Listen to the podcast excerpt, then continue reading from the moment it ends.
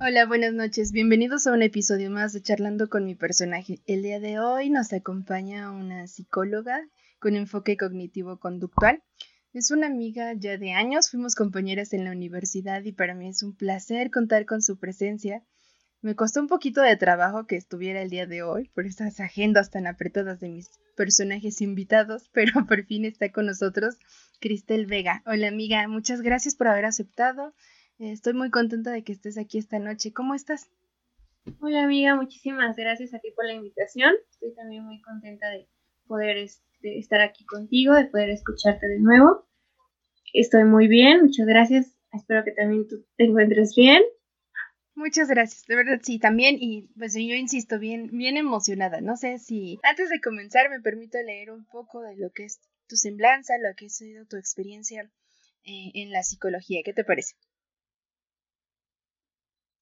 Sí, amiga, está muy bien, muchísimas gracias. Cristel Vega, licenciada y maestra en psicología, maestrante en educación, cuenta con una certificación en psicología clínica. Trabajó en escuelas como orientadora educativa y psicoterapeuta en CEPIC cognitivo-conductual y también de manera privada. Es tallerista de orientación vocacional. Wow, creo que tu enfoque ha sido un poquito más eh, con los adolescentes, precisamente de ahí nuestro tema, problemas emocionales con adolescentes, un, tema muy importante que a veces nosotros dejamos de lado y cómo podernos relacionar con un adolescente. Eh, estamos todavía con las ideas de la edad de la punzada, la edad complicada, hay muchas quejas en torno a esa etapa. Sin embargo, es importante saber cómo dirigirnos con nuestros adolescentes, cómo poder darles esa ese apoyo en una etapa de constantes cambios, porque no solamente son cambios físicos, sino son cambios emocionales, muchas cuestiones que procesar. Y pues el micrófono es tuyo, amiga. Va a ser un placer escucharte. Muchas gracias, amiga. Sí, la verdad es que, como tú lo mencionas, sí ha sido mi enfoque más con, con niños y adolescentes, un poquito más con adolescentes por esta parte de poder trabajar en el área de orientación educativa y bien como, como tú lo mencionas, me encanta como esta parte de trabajar con ellos, porque es como ir no solamente trabajar, trabajar con ellos, ¿no? Sino también con los papás, en las escuelas con los maestros, en la parte de la psicología, bueno, de la psicoterapia, pues con papás, ¿no? Con papás, los en terapia familiar, eh, con los adolescentes, ir como esta parte de haciendo el trabajo de psicoeducación como tú lo mencionas, de poder entender esta etapa que todavía hay muchos mitos, ¿no? Muchos, este, eh, como tú lo mencionabas alrededor de, ella, de, decir, pues es que es, está exagerando y se le va a pasar, ¿no? Es que es adolescente y pues así son los adolescentes y pues ya se le pasará, ¿no? La edad de la posada, o es que de, todo exageran, o es que se han vuelto como más, este, más berrinchudos ya ni cuando eran chiquitos, ¿no? Y este, estas quejas en torno a a los papás y a los, los maestros, o la parte también de, las etiquetas que luego les ponen de es que parece que tiene su, este, que es superhéroe, que tiene superpoderes, porque parece que no, ellos piensan que no les va a pasar nada, ¿no? Cuando en realidad, pues es por lo que tú también mencionas de los cambios pues que se dan en ellos, ¿no? No solamente físicos, sino psicológicos, cognitivos, emocionales, que no, que pues tienen que ir atravesando por esta parte también que para ellos es un poquito difícil de reestructurar su identidad, ir construyendo una nueva identidad, ir como que en la parte de irse separando un poquito de sus papás para ir con sus pares, ¿no? Y irse pues, este, reestructurando. Por eso esta parte de poder tener una buena comunicación con ellos, de poder tener una relación familiar buena con ellos, se vuelve como este tipo de factores protectores, ¿no? Factores protectores, esta red de apoyo, que como su nombre le dice, los sabrá y los ayuda, ¿no? Los apoya a que sea menos probable esta parte de conductas de riesgo, ¿no? Que se vayan acercando un poquito a, las conductas de, riesgo y pues estos problemas emocionales pues tienen, ¿no? Tienen mucho que ver o es también como un factor a su vez de riesgo de esas conductas de riesgo, ¿no? Que se puedan ir suscitando, como pues puede ser este, pues el consumo de, de sustancias adictivas, el cutting, eh, problemas del estado de ánimo, depresión, ansiedad.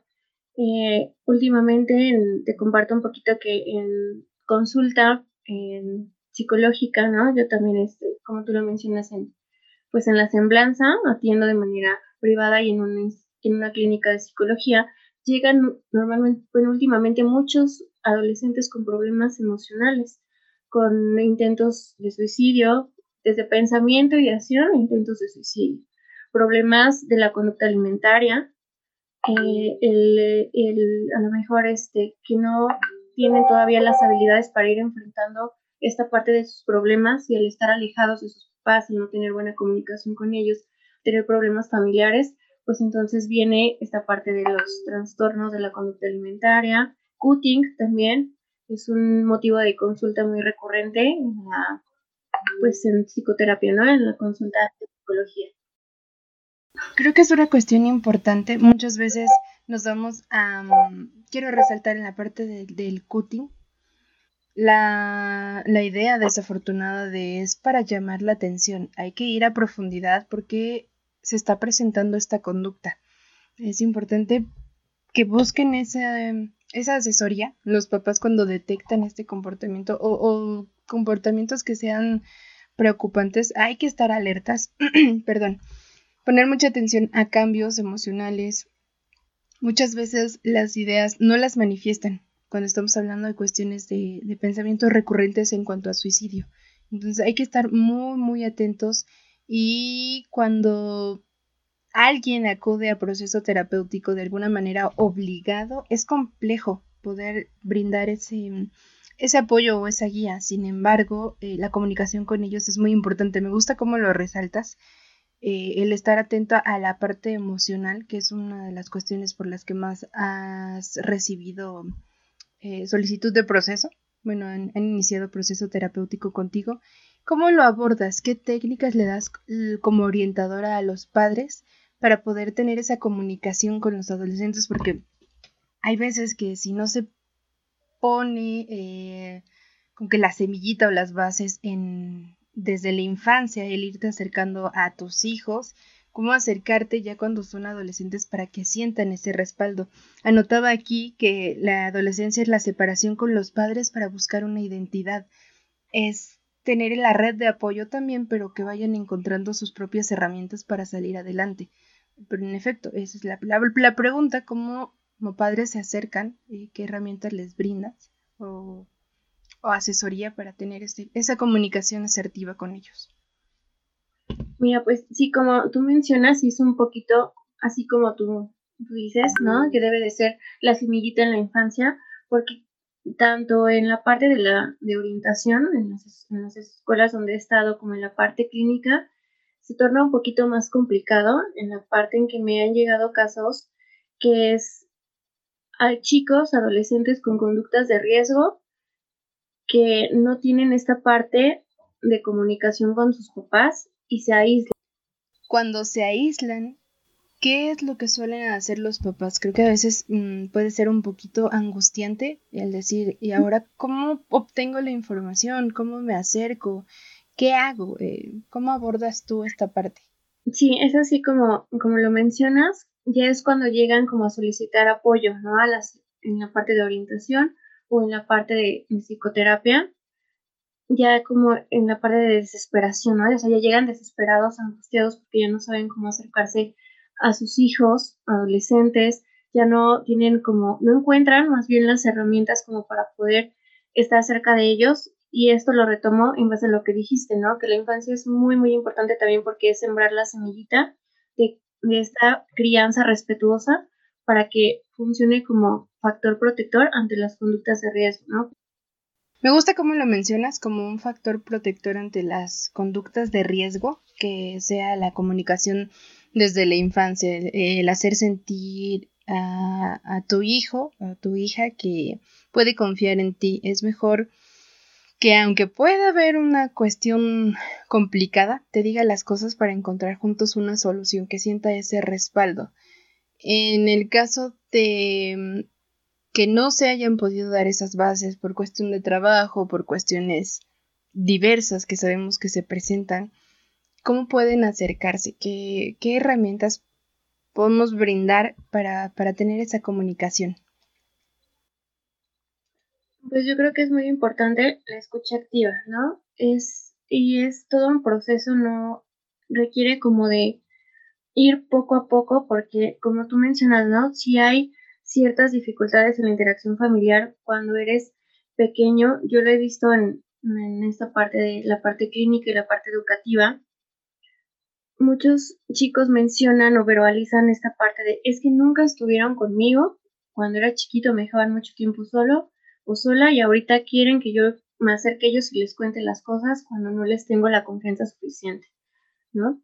Entonces, es como yo en la parte pues educativa es un poquito más complicada porque no tengo como esta interacción con ellos como se tiene en terapia, ¿no? O sea, yo la parte educativa pues informa a los papás de, de lo que puede estar poniendo en riesgo académico a, su niño, a su hijo o hija, o en la parte si se detecta alguna conducta de riesgo en dentro de las clases, dentro de la escuela, ¿no?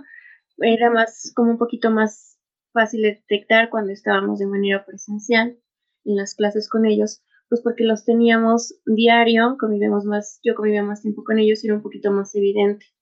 ¿no? a lo mejor los chicos que consumen sustancias este, adictivas, ¿no? Te platico un poquito que me tocó estar en una escuela donde había mucho riesgo de drogadicción, entonces pues podíamos intervenir un poquito más que ahorita hacia la distancia es un poquito más difícil, que es importante hacerlo y no dejarlo de un lado, el poder este, detectar oportunamente, a lo mejor pues son los chicos que se conectan menos frecuente, o que no quieren este, prender la cámara. Tenemos también esta parte de, em, llegan también a, consulta chicos que no prenden la cámara y que realmente ya cuando, no es, no es una generalidad, ¿no? Porque no prenderla puede ser por diferentes factores, pero sí es uno de ellos, los problemas como de autoestima, que llegan los, los papás y dicen, pues es que no quiere prender la cámara porque no se siente seguro, ¿no? De, sí mismo, o tiene la mejora del temor de que los, sus compañeros se burlen de ellos. Entonces, es todo un proceso porque debe de haber, poner de, su parte ambas partes, ¿no? Tanto los hijos en esta parte de querer acercarse a sus papás, de querer tener este apoyo de reconocer que es algo que les que ellos necesitan, que en ese momento les está haciendo falta, y también los papás el poder reconocer que necesitan estar cerca de ellos y no es como, bueno, pues es que yo he escuchado, ¿no? De, de papás, de este, papás de los de pacientes que, mencionan, pues es que ya van a secundaria, ellos ya se pueden ir solitos, ¿no? O si tienen hijos más pequeñitos, pues es que yo me quedan los de la primaria, los del kinder, y él ya está en, ya está en la secundaria, ya está en la prepa, ya puede irse el solito. Cuando no es así, cuando es una etapa realmente donde necesita muchísimo apoyo eh, familiar, también donde se, se da, como tú lo mencionas, esta parte de reestructuración de la identidad, donde van pues esta parte también de la imagen es muy importante para ellos, de la pertenencia a grupos, pero debe de ser pertenencia a grupos pues constructivos, ¿no? Que los apoyen en ir con esta, eh, pasando esta etapa de manera adecuada y no se vayan a ir como en grupos que al contrario, ¿no? Sean eh, de conductas de, de, riesgo. Entonces, es todo un, un proceso de escucha, de tener una mejor este, comunicación, de entrenamiento en habilidades de comunicación asertiva, de también comprensión, ¿no? De esta parte de las etiquetas, de no tratar de, juzgarlos, de... Y yo sé que a lo mejor ah, como papás podemos, pues, sentir preocupación o, enojo hacia ciertas conductas, pero también es muy importante cuidar la manera en cómo nos dirigimos a ellos. ¿no? Llega a veces, no tenemos como la, adecuada eh, asertividad en, cómo dirigirnos realmente hacia su conducta, que es lo que está pasando en torno a ella.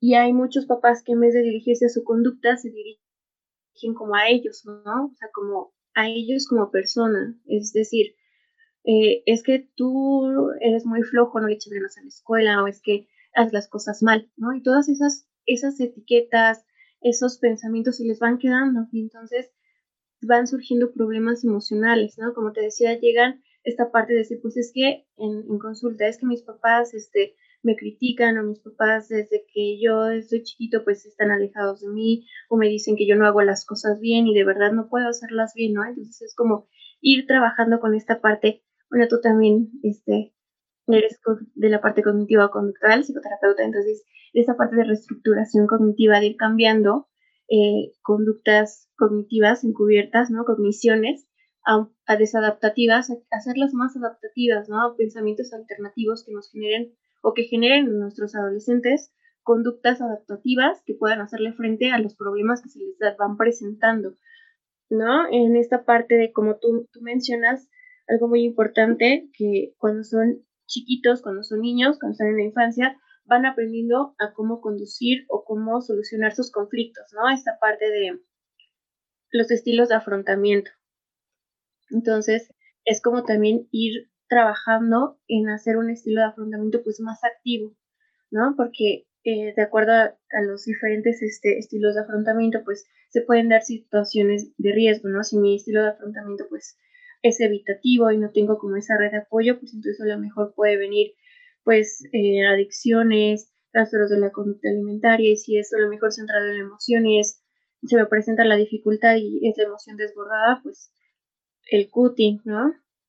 O en alguno de los dos combinados con los dos que te este, mencioné, la emoción y el evitativo, pues también puede influir en la conducta de pensamiento suicida y de ideación suicida, ¿no? Que realmente es esta parte también del apoyo familiar muy importante y del trabajo de la en terapia de individual y terapia en familia, ¿no? Para que sientan como este, este, esta red de apoyo y este factor protector que realmente es así, ¿no? Un factor protector pues es la familia, es como esa, esa, es como, te, te lo digo, como esa cosita, esa, ese aspecto que puede influir en que el, al tener buena comunicación familiar, al tener buena interacción familiar, pues el autoestima, el autoconcepto es más elevado, ¿no? Es más nutrido, es más estable, por así decirlo, su estilo de afrontamiento puede ser más activo. Y entonces eso hace que sean menos propensos a recurrir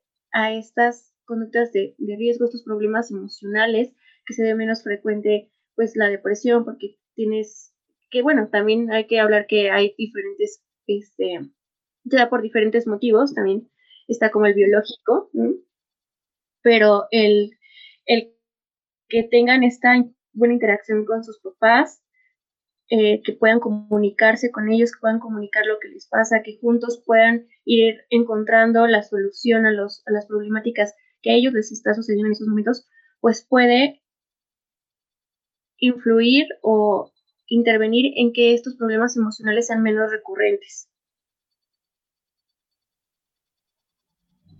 Siempre les voy a decir que para mí es un placer escuchar su, experiencia, eh, la, pasión con la que nos comparten un poquito de lo que realizan. y ahorita me quisiera destacar cuatro puntos y es muy importante lo que mencionabas.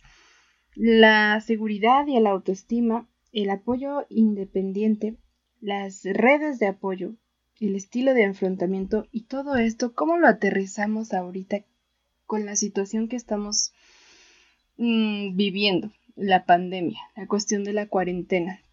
Me gustó que abordaste que la seguridad y la autoestima implican, en ocasiones hay distintos factores cuando un chico no quiere prender la cámara.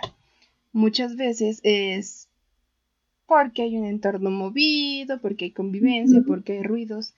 Pero en este caso pensaba, el autoestima y la seguridad. ¿Por qué interviene, no? Porque tú puedes decir o quien nos escuche, pero si las clases eran presenciales todos los días nos veíamos pues de frente, cara a cara, y entonces, ¿por qué ahorita la diferencia? No sé cómo lo ves, podría ser la vulnerabilidad del entorno, de estoy en mi espacio y no solamente me estoy mostrando a mí, sino un poco de lo que de lo que es mi vida personal totalmente y es, es sentirte más vulnerable, ¿no? Creo que también como profesores, como eh, la, en la parte educativa, el estar en contacto con, con, los adolescentes, con los alumnos, es tenerles paciencia, decir, ¿por qué no quieres prender la cámara? Hay algo que en lo que te pueda apoyar, es, es encontrar los, los motivos. Eh, mencionabas también que debemos de tener una asertividad para dirigirnos a ellos, no dirigirte a, desde la, el juzgar la conducta, ¿no? Porque estás generalizando que esa conducta lo define. Y no, vamos a buscar qué está originando esa conducta y, qué soluciones podemos encontrar. Me gusta mucho cómo lo mencionas. Y no sé si podrías profundizar un poco más, por favor, cómo, cómo lo abordas como... Eh, perdóname, como... Ah, se me fue la palabra. ¿Cómo lo abordas como orientadora? ¿Cómo te acercas a ellos? y ¿Qué confianza brindar, porque cuando no se cuenta con la familia como esa red de apoyo, es importante poder ser también el medio o que encuentren una, una figura con quien desahogarse. ¿Cómo, ¿Cómo es esa experiencia contigo? Mira, retomando un poquito lo que dijiste hace un momentito, que también pueden haber más factores. Fíjate que, que sí, es esta parte también de vulnerabilidad, porque me ha tocado verlo de los de diferentes aspectos, ¿no? Por ejemplo, con los chicos que ya iban en la escuela y que son ahorita los que están a punto de, salir, pues es esta parte de no querer prenderla por la vulnerabilidad, porque van pasando, pues, eso es tu entorno, ¿no? Como tú lo mencionas, pues pasan tus papás, pasan tus, pues, es tu, tu familia, ¿no? No tienes tu espacio como, como tal en, mucha, en varias este, situaciones, en varias, varios chicos es así. Y también hay muchos problemas familiares a lo mejor es debido a que el estar como en esta parte de la pandemia no es, no es, o no sé tú cómo lo veas también, no que dice que agudizó, ¿no? Los problemas familiares. A lo mejor por los diferentes factores que conlleva la pandemia, ¿no? A lo mejor este, la parte económica, la parte laboral, el que hubo cambios como muy drásticos, ¿no? A lo mejor de que cada quien iba a su trabajo, a la escuela, pues ahora tener que estar todos juntos eh, hemos presenciado o he presenciado esta parte de también alumnos que no, puede, no quieren prender la cámara o los maestros les piden participar y no quieren participar y los maestros dicen, no, pues a lo mejor es un poquito de falta de empatía, ¿no? Que es muy bueno que ya se estén abordando en las escuelas esta parte de educación socioemocional también para los maestros, para poder apoyar a los alumnos de una mejor manera. Es, no, pues prende la cámara o te saco de la clase o te bajo cierto puntaje, ¿no? o prende el micrófono y participa. Entonces hay alumnos que sí lo prenden y se escuchan los problemas familiares a su alrededor, ¿no? Las discusiones de sus papás y esta parte de, pues, de vulnerabilidad de ellos, ¿no? Que muchas veces nada más en, en el entorno educativo, pues te quedas como con la parte de, a lo mejor como yo lo veo desde la parte de los maestros, de decir, este es un alumno que no cumple, ¿no? Es un alumno este, que no trabaja, eh, es como de los flojos, ¿no? Hasta la etiqueta cuando realmente hay que ver por qué está pasando eso, si no cumple, por qué está, qué está pasando que hace que no cumpla con sus labores escolares, ¿no? Con sus tareas, con sus trabajos, si no está aprendiendo la cámara, ¿por qué no la está aprendiendo? También es, eh, como te mencioné, esta parte de, de, la vulnerabilidad con los chicos que ya están un poquito más a punto de salir. También está la otra parte de los que no se conocen, ¿no? De los que entraron a los primeros grados y ellos no se conocen y cuando no quieren porque hay, hay de todo, hay chicos que no quieren prender la cámara, hay chicos que a lo mejor salen de la frente hacia arriba o de la mitad de, de carita nada más, entonces cuando yo hago las reuniones con ellos, cuando hablo con sus papás, ellos mencionan, bueno, sus papás como la parte de no es que tienen miedo a que se burlen de ellos, ¿no? Porque no se conocen, o sea, no se conocen presenciales, están nada más conectados con personas que no sé, que realmente no han convivido, que nunca se han visto, ¿no? Platicando con, con los chicos es, pues es que este, el miedo al juicio, ¿no? Están en, esta parte de cambios eh, físicos, ¿no? Hormonales que también provocan cambios físicos. Y ellos se sienten vulnerables a esa situación, ¿no? De, es que también en la, la, parte de el ciberbullying, que también se da, que sacan este, pues, capturas, hacen memes, ¿no? Y esa parte eh, vulnerable de la persona que es pues vulnerada de, pues, de sus derechos de privacidad, ¿no? Al, sacar a lo mejor pues, la captura, subir, eh, hacer el meme y subirlo a, la red, pues realmente a lo mejor ellos no lo pueden, las, los chicos que lo hacen no lo ven como de la forma impactante que puede ser para la persona que se lo están haciendo, ¿no? Y ellos realmente es un, pues es un problema fuerte para ellos, es un, mm, ¿cómo lo puedo decir? Una problemática emocional, un golpe emocional para ellos. Entonces, pues es como de estas dos perspectivas, ¿no? Que es, como bien lo mencionas, pues sí, de, de manera presencial, pues, ¿qué pasaba? Que a lo mejor teníamos más interacción, interactuábamos cara a cara y, y ahorita, ¿por qué? ¿No? Pero pues es como lo mencionas, la parte también de la vulnerabilidad en, en la casa, sentirme vulnerado en mi espacio y pues esta parte de no poder interactuar y conocerse de los chicos que entraron después, ¿no? O sea, de los que entraron a primero, segundo, que ya llevamos un año, ¿no? Que ellos nada más les tocó como medio, medio ciclo escolar o cachito del ciclo escolar y fue como que todo un, cambio, ¿no? Exactamente, debo de reconocer eh, que no había tomado tanto, eh, bueno, sí lo había pensado, pero en este caso no, lo había traído a, ¿cómo se puede decir? A cuentas la cuestión de los primeros años, de, de quienes iniciaron el salto entre de primaria a secundaria o de secundaria a preparatoria. Es una cuestión también para tener mucha, mucha paciencia, mucha empatía, ¿no? ¿No crees? Porque finalmente todos nos estamos enfrentando a un cambio, a muchas pérdidas, la rutina, eh, los espacios, lo que mencionabas de ahora los conflictos familiares pues es que desafortunadamente ya estábamos muy distantes, ¿no? Creo que llegó un punto en el que todos envueltos en nuestras actividades, eh, los padres con el trabajo, los hijos con la escuela y rara vez tenías la oportunidad de un poco de comunicación, tal vez en la noche, y eso si, si estabas despierto, si las responsabilidades te dejaban un cachito para convivir con la familia. Y actualmente es no solamente ese proceso de, de reconocer a tu familia, sino de conocerte a ti mismo, de decir qué herramientas tengo para, para seguir avanzando, de dónde me agarro, lo que me gustaba ya cambió y sobre todo en esa etapa, no porque uno ya esté muy grande, ¿verdad? Pero los intereses cambian.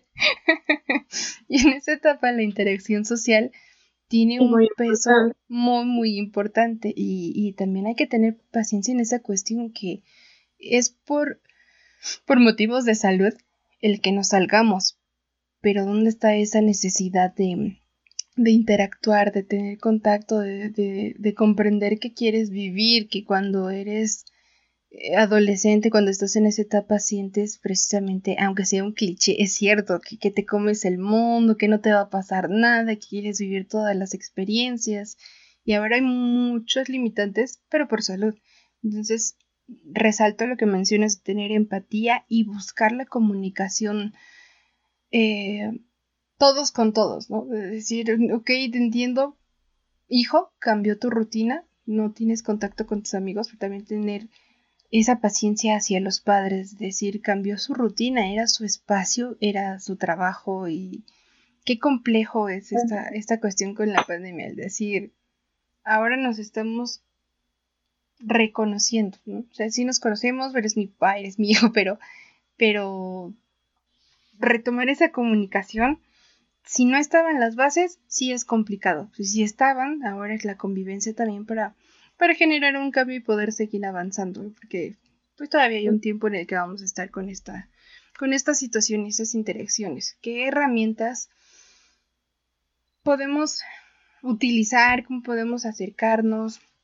Eh, ¿Cómo se acerca un, alumno contigo y, te dice en este momento no quiero prender la cámara? ¿Qué, herramientas también tomas con los profesores?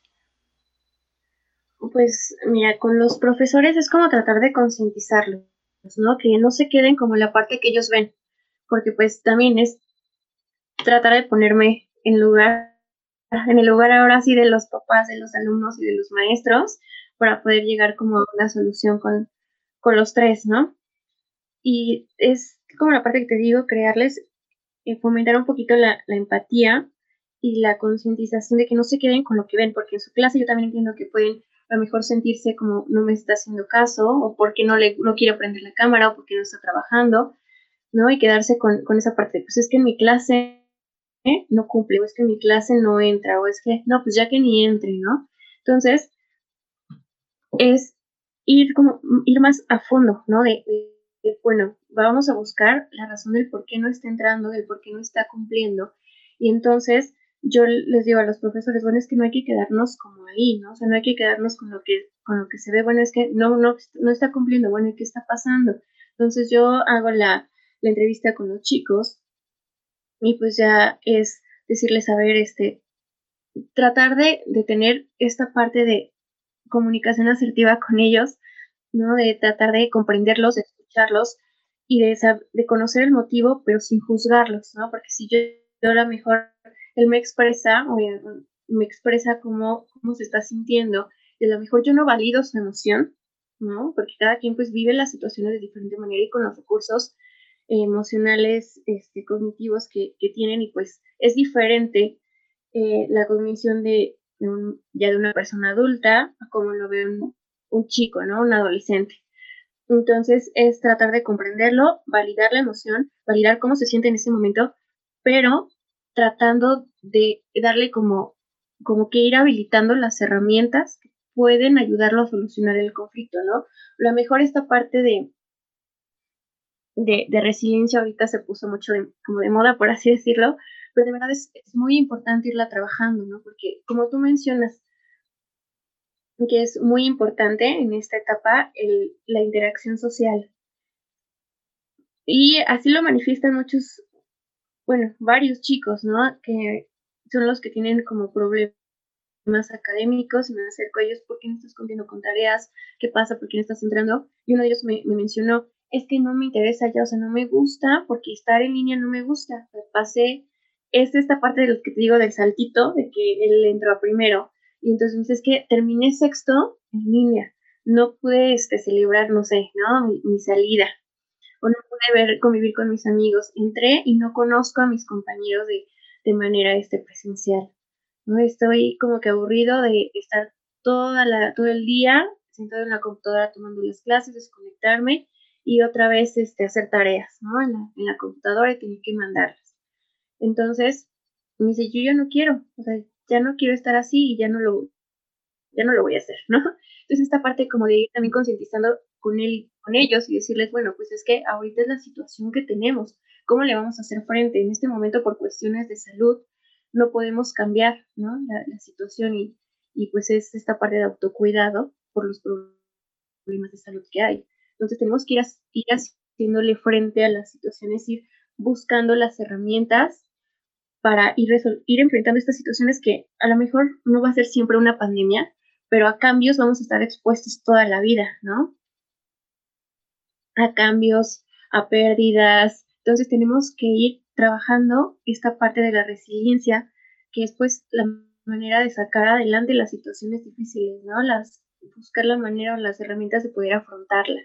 Entonces, yo creo que esa parte es muy, muy importante porque hay como diferentes, no todos los papás es como los que no tienen buena comunicación con ellos o tienen problemas con ellos, ¿no? También está la parte de los papás que los sobreprotegen, ¿no?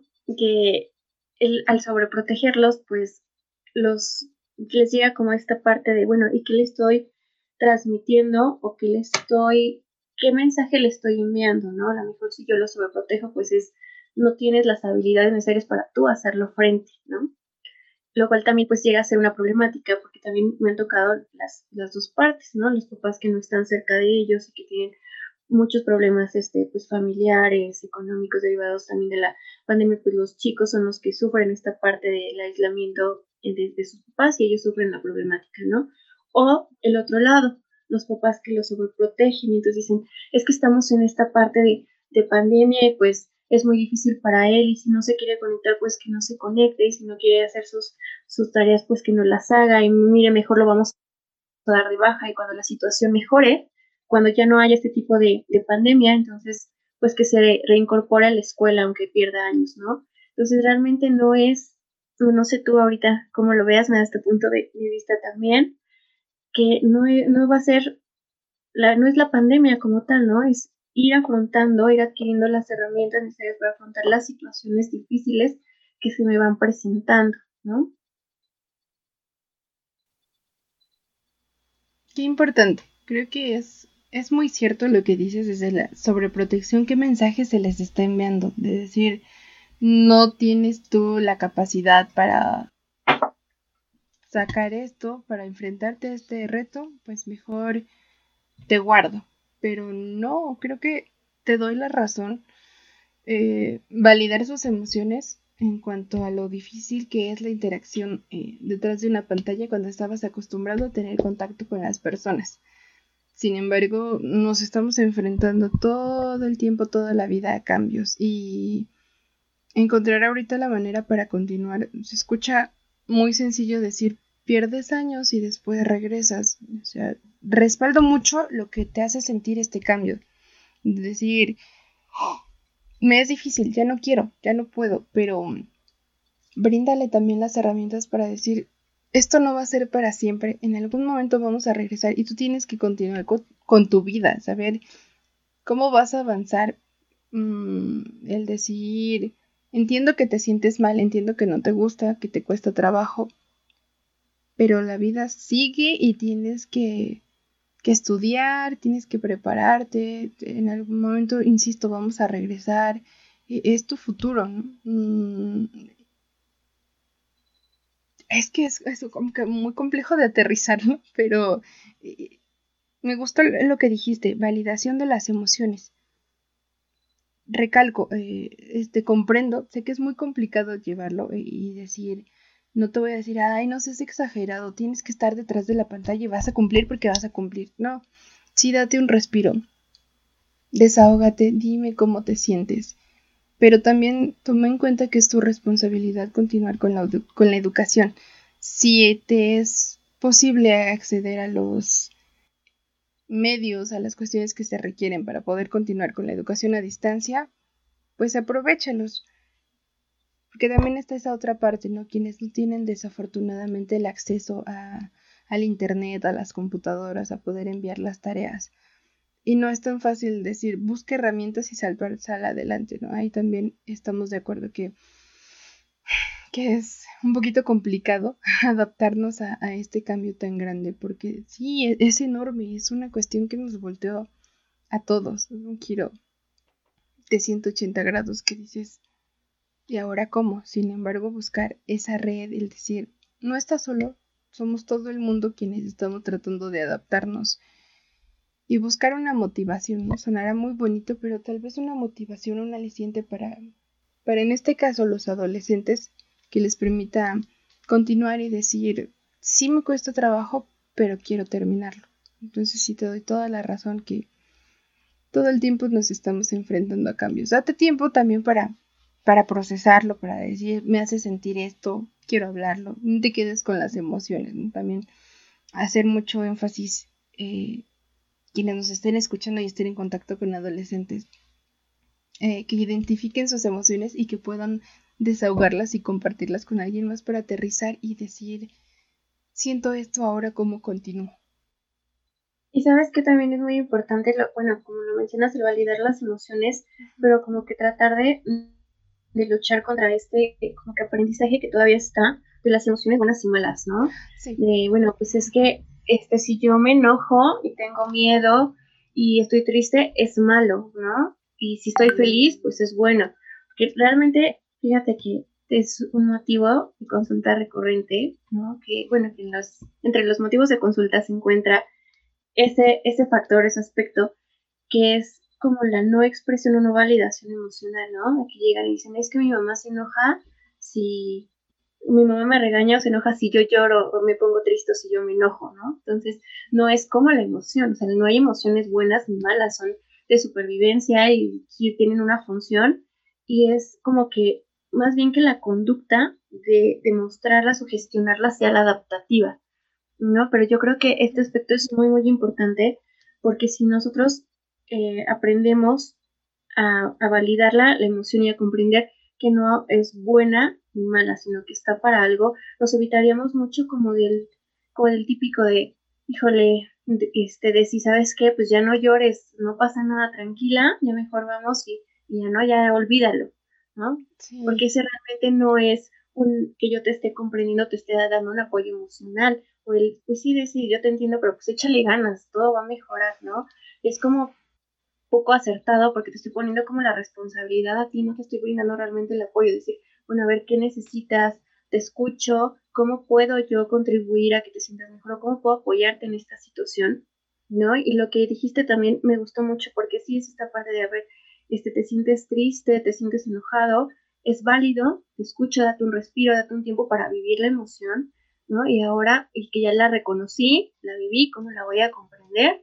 Y cómo la voy a gestionar, ¿no? Desde esta parte de, pues también los, las reacciones fisiológicas que nos provoca cada una de ellas, ¿no? Me gusta mucho hacer eso, como esas técnicas en, consultorio de, a ver, reconoce la emoción, qué eh, cambios fisiológicos o qué reacciones fisiológicas eh, tienes en torno a ellos y no es que sean malas, ¿no? Esas reacciones puede ser un poquito incómoda, a lo mejor por el aprendizaje que tenemos, ¿no?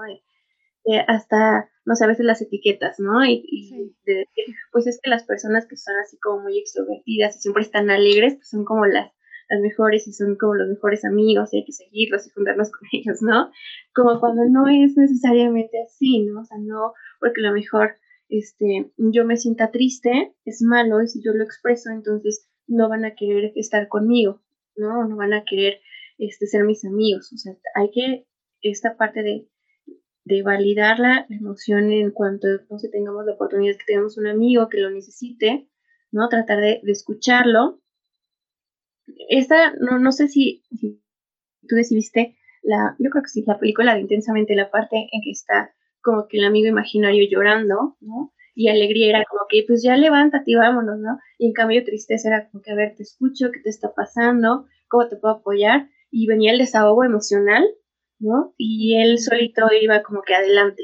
Entonces es esta parte, realmente, ¿qué, qué pasaría o, qué, qué, pasaría con nosotros si nos la pasamos reprimiendo emociones, ¿no? De algún modo tienen que salir, o sea, de algún modo, de algún modo salen. Si yo no la reconozco, la vivo, la expreso y la voy conociendo o gestionando de forma adaptativa, de qué manera salen con los problemas emocionales, ¿no? Con esta parte de ansiedad también, de depresión, y a lo mejor este, eh, Em, emociones desbordadas, de la autolesiones también, ¿no? Entonces, esa parte me gustó mucho porque realmente la, lo que dijiste, la validación es muy, muy importante.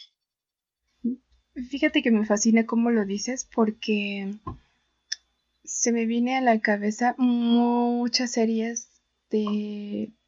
Vamos a rescatar, no te diré de mi época, de nuestra época, en las que está el famoso berrinche del adolescente azotando la puerta. Y te odio y no quiero saber nada de ti. ¿Y qué haces ahí cuando te ganan las emociones y empieza a gritar el adolescente y empieza a gritar el papá y de repente se hace todo un conflicto porque te lo tomas personal? Ambas partes. Y luego no viene solamente eso, ¿no? Como la parte del berrinche, sino que muy probablemente o en muchas ocasiones se da que ya se vino como esa parte que tú mencionas como, por llamarlo así, ¿no? O sea, como lo mencionaban en, nuestras épocas en los programas, en las caricaturas, el típico berrinche del adolescente y los problemas familiares, y muchas veces se quedan o nos quedamos con los con las problemáticas, ¿no? Y realmente no tratamos de resolver el conflicto. Y entonces fue el problema hoy, yo a lo mejor mañana, pues me levanto y no le hablo a mi mamá, ¿no? Porque estoy súper enojado.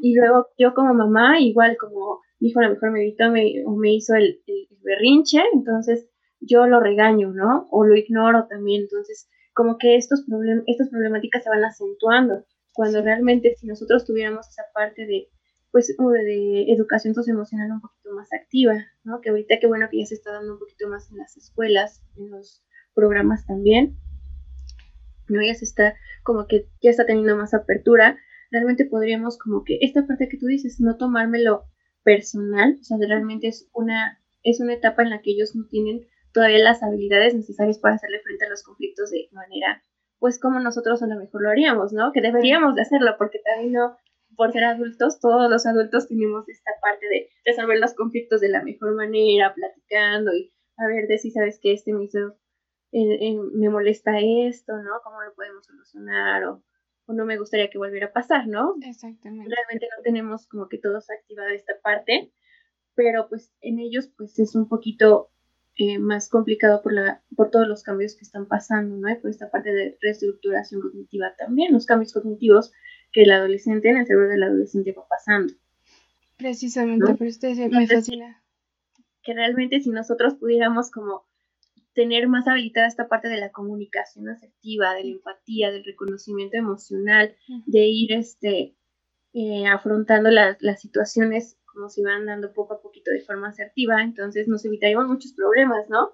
Porque ya no sería como que yo a lo mejor, pues ya el, mi hijo adolescente a lo mejor no lo dejé estar mucho tiempo en el celular, que ahorita es una problemática pues también que, que se está dando bastante. Sí. Entonces este, ya se enojó porque le puse horarios, me gritó, este, me azotó la puerta, se fue a encerrar a su cuarto y pues yo a lo mejor fui, todavía le toqué, le grité, ¿no?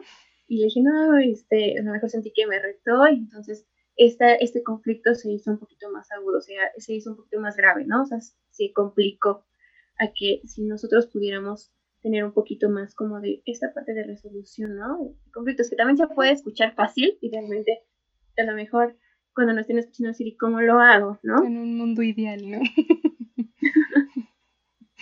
sí. Pero realmente que si se va trabajando poco a poco en estas habilidades sí se va logrando, o sea, sí se va como que validando más las emociones, tratando de escuchar más, ¿no? Los puntos de vista, el poder llegar a acuerdos, el tener mayor empatía es algo que si se va trabajando en ello, pues se va, se puede ir estableciendo estas conductas, ¿no? Que nos pueden generar grandes beneficios. Sí, tienes toda la razón. Es, es todo un proceso, te decía, es, suena tan bonito, tan ideal la teoría, ¿no? tan bello, pero no es imposible de lograr. Es un trabajo constante, comunicación, bella palabra, comunicación. Muchas veces nos falta dar las cosas por hecho, el pensar, el imaginar, el decir me grito por esto, ya no me quiere. Ese es un problema muy, muy este, seguido, ¿no? El dar las cosas por hecho. Sí. A lo mejor este, yo ni siquiera estoy segura de que por qué motivo tú pasaste sin saludarme en la mañana a lo mejor ni siquiera me viste, estoy pensando, ¿no? Es que, ¿qué le hice? Es que ya no quiere ser mi amiga, es que este, ya está enojada conmigo, ¿no? Ya no va a hablar nunca más. Entonces, eh, todo esto me genera malestar emocional porque estas ideas, ¿cómo lo podemos decir? Constantes, rumiantes, condiciones que no tenemos como aseguradas, ¿no? O sea, que no tenemos la certeza de que es de esta manera, nos está provocando pues estrés, ¿no? Ansiedad, a lo mejor preocupación, cuando realmente, pues, si yo me acerco a ti y te digo, oye, decir, este, oye, te vi en la mañana y no me saludaste, ¿no? Pero sin el reclamo, sino así como, oye, ¿por qué no me saludaste? De una manera más, pues, asertiva, a lo mejor tú dices, híjole, es que no te vi, iba muy a prisa, iba a entrar a, trabajar y pasé corriendo y no te vi, oye, discúlpame, pero ¿qué te, ¿cómo has estado, no? Entonces, ya se evita como esa parte de que a lo mejor yo por estar suponiendo cosas o dándolas por hecho, lo mejor ya diga, no, pues ya mejor ni le hablo, ¿no? O sea, si está enojada, mejor evito, ¿no? O sea, ¿cuántos, realmente cuántas dificultades se podrían evitar en torno a esto? Con comunicación. Ahora imagínate, si como adultos es complicado decir esa pregunta, ¿está todo bien? Ahora como adolescentes con las emociones a picos, que es imposible que en esta etapa no te tomes las cosas un poquito a pecho porque estás desarrollando tu personalidad, estás ubicando ciertas características y, y esas inseguridades también afectan.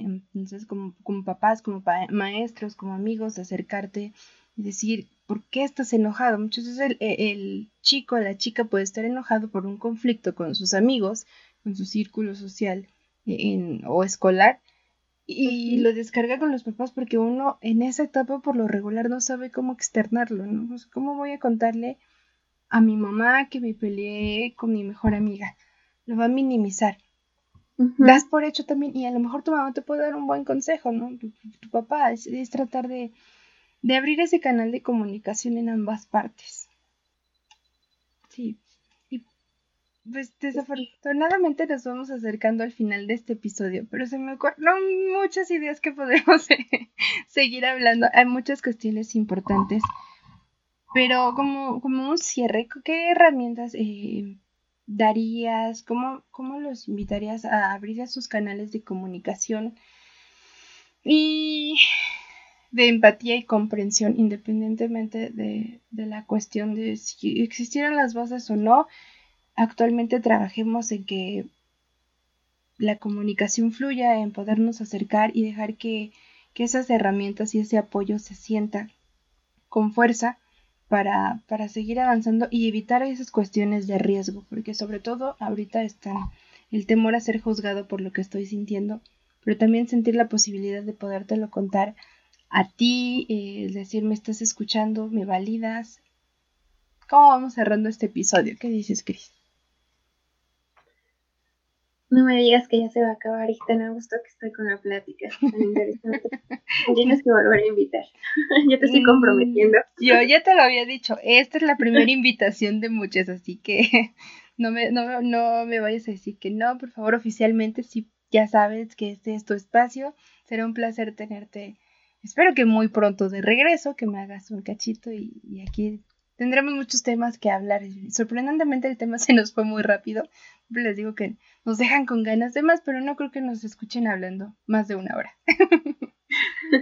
Muchas gracias. Creo que sí, así siempre que me invites, aquí estaré. Pues mira, una muy importante sería como no al juicio, ¿no? El tratar de, si, como tú dices, muy independientemente si estuvo o no estuvo esta parte de la comunicación en la infancia, si no estuvo, pues con mayor razón no tratar de acercarme a ellos de manera del juicio, ¿no? Sino de la manera como de comprensión, de querer empatizar con ellos, de querer que eh, de querer validarlos, al tratar de validarlos es muy probable que se acerquen ellos más, que puedan decirnos qué es lo que les está pasando, a que si yo me acerco con el juicio, ¿no? La aceptación también es muy importante. Ahí la aceptación eh, no quiere decir que a lo mejor, pues, este, no, no sé si, si tú has visto o has escuchado ese yo que dice, acepta, con, acepta el hijo que te tocó, no el que tú querías tener. ¿no? Que a lo mejor es como esta parte de es que mi hijo es muy latoso, mi hijo es, habla mucho, mi hijo es muy este, introvertido, yo quiero al contrario, no, no mamás, es que casi no habla, es muy introvertido, yo quiero que tenga más amigos, que no, o sea, es aceptar, porque realmente empiezan ellos a darse cuenta como de esta, estas etiquetas que nosotros vamos poniendo o de estas expectativas que nosotros teníamos y son realmente cosas que les van afectando, ¿no? Aunque dicen, este, no, pues es que de verdad llegan varios varios chicos que dicen, es que a mí me gustaría, por ejemplo, ser esta persona, ¿no? Con, cierta persona que los comparen sus papás o los hayan comparado. Porque lo mejor, y al preguntarles, ¿pero por qué? ¿No? O sea, ¿por qué te gustaría ser esa persona? Que lo mejor si yo fuera, no sé, mi, primo, mi hermana, o de acuerdo a la persona con la que se ha comparado, mis papás sí me aceptarían, mis papás me querrían, ¿no? Mis papás estarían cerca de mí. Y realmente es como que irnos despegando de las expectativas que teníamos en torno a nuestros juicios o de nuestro aprendizaje también social, ¿no? De lo mejor de lo que nosotros esperábamos o de la o de lo que está socialmente aprendido, ¿no? Como esta parte de pues, las personas que tienen muchos amigos es, es mejor o las personas que son más alegres, ¿no?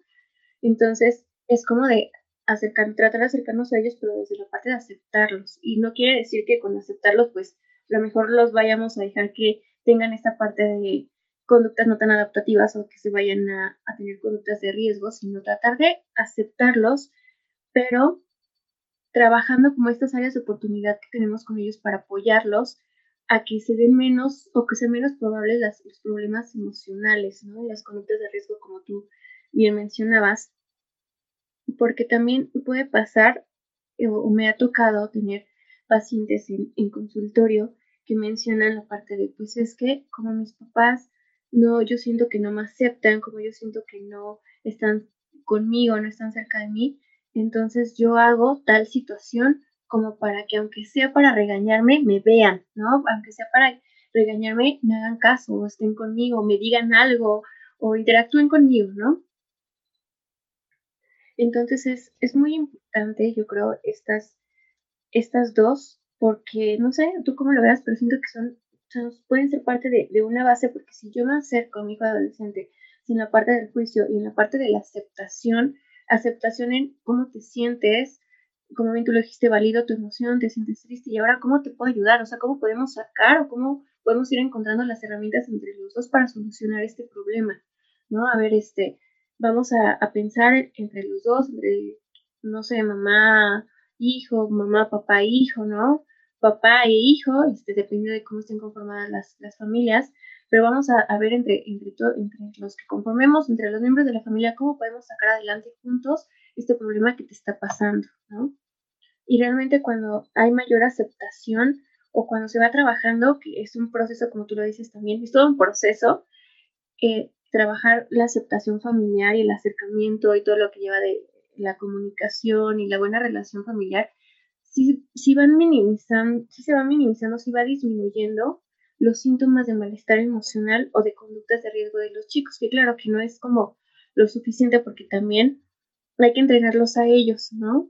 En esta parte de, de habilidades, porque pues emocionales, porque no tenemos el control de las otras personas, ¿no? Es decir, de cómo tú puedes dirigirte hacia mí o de los juicios que tú puedes hacer hacia mí, ¿no? Eso, o eso no está bajo mi control, eso no está bajo el control de nuestros, de nuestros chicos, ¿no? Sino irle como que ir enfrentando estas situaciones, ir como trabajando en esta parte de nuestra autoestima, de nuestro autoconcepto, también, y de no ir como que canchándonos tanto en los juicios, ¿no? Porque tampoco lo mejor el, el pensar que pues podemos tener esta parte de, que sería como tú dices, ¿no? El mundo ideal de comunicación este, asertiva y de validación emocional, realmente no lo vamos a encontrar así siempre o en todas las personas, ¿no? Entonces es algo que no está bajo mi control, pero sí está bajo mi control el cómo yo lo recibo y cómo yo eh, dejo que me afecte o cómo lo trabajo, ¿no? Más bien, cómo trabajo yo esa, pues esos juicios que voy a recibir.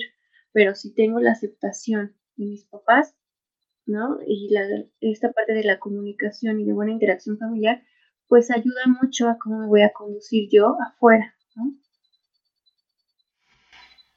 Sí, eh, la teoría te da las bases, pero, pero el trabajo constante creo que nos va a llevar a muy buenos resultados. En pocas palabras, digamos que una escucha activa, una validación de emociones, dejar a un lado las etiquetas y buscar una herramienta en conjunto para la solución podrían ser algunos de los puntos claves que, destaco de todo lo que nos has compartido en este episodio para tener esa, comunicación y evitar que esos eh, conflictos emocionales o, conductas de riesgo lleguen a más y poderlas detener y dar un giro, un cambio importante para que, continúen y, e identifiquen esas herramientas para poder avanzar y fortalecerse. Ya te perdí. Muchas gracias, Cris. Eh, ahora sí nos vamos acercando ya al cierre. No sé si nos podrías compartir tus redes, cómo poder estar en contacto contigo, si alguien está interesado en iniciar su proceso. Recuerden que cada episodio hacemos ese énfasis, la importancia de tener un proceso terapéutico.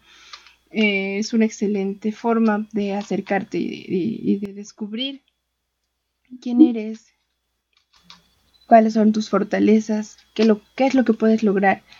Sabes que de ir adquiriendo herramientas para ir enfrentando los, las problemáticas que, nos, que se nos presenten, ¿no? Que muchas veces no es que no las tengamos o que sea como llegan a verbalizarlo, ¿no? Es que yo no tengo la capacidad, no es que no se tenga, es que están ahí, pero no están habilitadas, ¿no?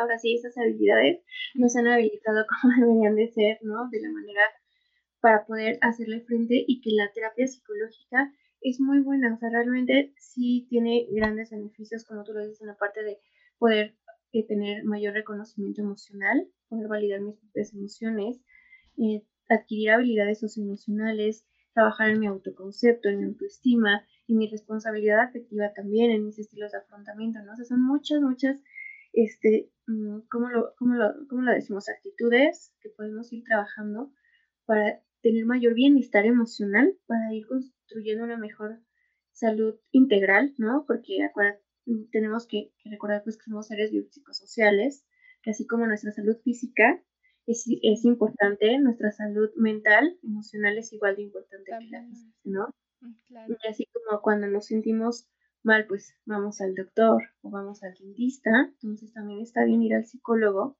ir a a terapia psicológica para poder sentirme bien emocionalmente, para poder trabajar en, esta, en estas habilidades que me van a ayudar a enfrentar o hacerle frente a las situaciones adversas que se me presenten. Exactamente. me encanta como lo dices, es cierto. En efecto, la salud física es importante, pero la mental también. Nos vamos a quedar con eso en esta noche. Y bueno, no sé si nos puedes compartir el nombre de tu página, tu contacto, cómo poder buscar quienes están interesados en comenzar proceso terapéutico eh, con un enfoque cognitivo-conductual. Es importante también que, decidan desde qué área quieren tomar el proceso y pues también investigar un poquito cuáles son cuáles son las diferentes, eh, los diferentes enfoques, que más adelante no se pierdan un episodio en donde contaremos con diferentes especialistas, con psicólogos, con distintos enfoques para que charlen un poquito de lo que es su experiencia eh, desde su enfoque y pueda ser una herramienta para aterrizar más eh, cuál les gustaría comenzar. Así te escucho, Cris. Muchas gracias, Desi. Pues mira, me pueden encontrar en la página de Facebook Psicoedo y pues en mi número de atención pues psicológica, ¿no? Es 722 127 8203 y pues como tú lo mencionas es con enfoque, es terapia psicológica con enfoque cognitivo conductual y conductual contextual, ¿no? que también este, me gusta mucho abarcar ese, ese enfoque, entonces es, es este como trabajar ambos y pues muchísimas gracias por haberme invitado. La verdad es que me la pasé muy, muy bien, muy a gusto contigo, una plática muy amena, se me pasó muy rápido el tiempo. Me dio mucho gusto volver este, pues a escucharte después de, tanto tiempo, ¿no? cuando estudiábamos, íbamos juntas a la escuela, vernos, poder escucharnos charlar en diferente contexto. Entonces, muchísimas gracias. Me encantó estar pues en tu programa. Muchas gracias por la invitación pues muchísimos éxitos futuros. Estoy segura que los vas a tener. No sabes cómo te agradezco tus palabras, Cris. También el apoyo me da mucha, mucha emoción y mucho gusto que, retomemos la comunicación, como dices, esos tiempos de estudiantes y ahora encontrarnos en la parte pues, laboral, contando un poco de nuestras experiencias. Ha sido muy gratificante tenerte en este espacio y reitero la invitación. Espero que sea la primera de muchas, muchas visitas que tengas en este podcast. Muchas gracias, Desi. Claro que sí, siempre que me invites, aquí estaré. Cerrando este episodio, agendamos, por favor. pues muchas gracias de nuevo y también quiero agradecer a todas las personas que nos dedican un ratito de su día para escuchar eh, pues todos los temas que, que presentamos en este programa. tengan un excelente inicio de semana. Hasta luego.